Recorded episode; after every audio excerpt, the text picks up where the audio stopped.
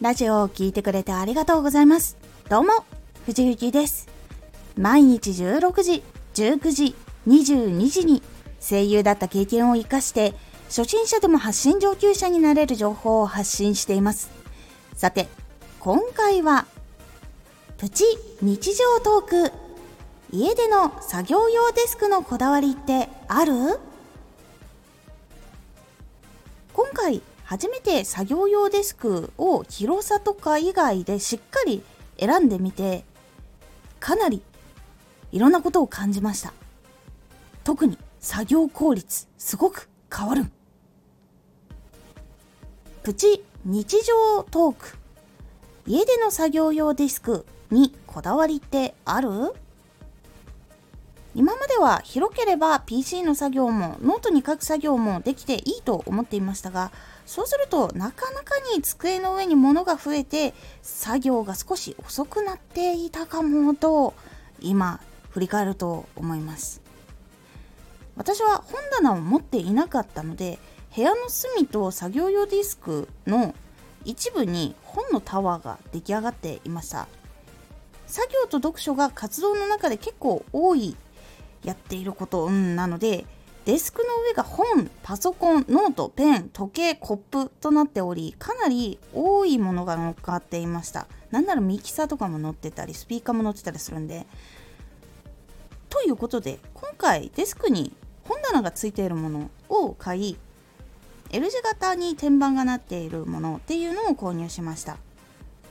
本棚に今読んでいる本を収納して L 字型の一部をパソコン作業もう一つをノートなどの作業スペースにしました。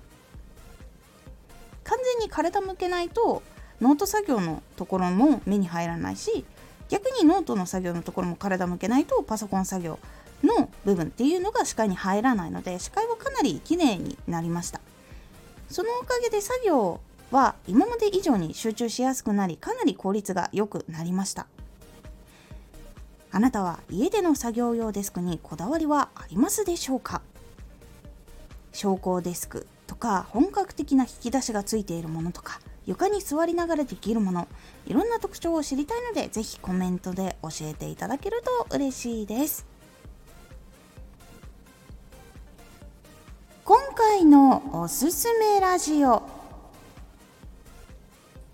自分の良さ自分のスタイルを見つけよう。自分の良さ自分のスタイルっていうのを見つけていかないと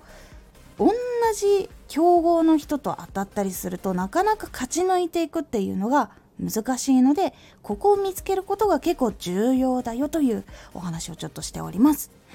このラジオでは毎日16時19時22時に声優だった経験を生かして初心者でも発信上級者になれる情報を発信していますのでフォローしてお待ちください。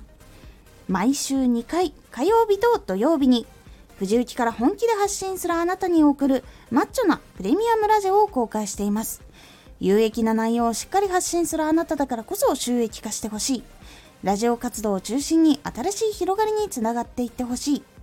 毎週2回火曜日と土曜日。ぜひお聴きください。Twitter もやってます。Twitter では活動している中で気がついたことや役に立ったことをお伝えしています。ぜひこちらもチェックしてみてね。コメントやレターいつもありがとうございます。ではまた!